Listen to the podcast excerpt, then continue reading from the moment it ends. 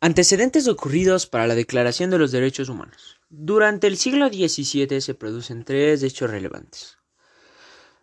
Según el Estatuto de Cataluña, la petición de derechos de 1628, que protegía los derechos personales y patrimoniales, presentada por el Parlamento y aprobada a la fuerza por el rey Carlos I.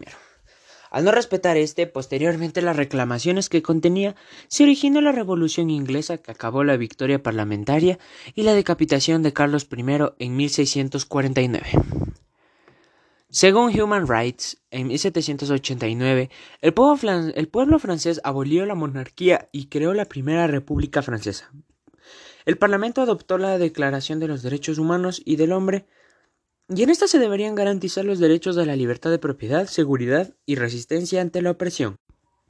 Según la Organización de las Naciones Unidas, la Declaración de los Derechos Inglesa de 1689, redactada después de las guerras civiles que estallaron en este país, surgió de la aspiración del pueblo de la democracia.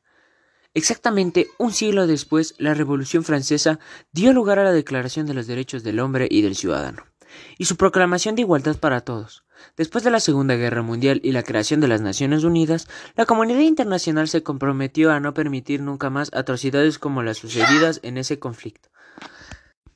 Los líderes del mundo decidieron complementar la Carta de las Naciones Unidas con una hoja de ruta para garantizar los derechos de todas las personas, en cualquier lugar y en todo momento.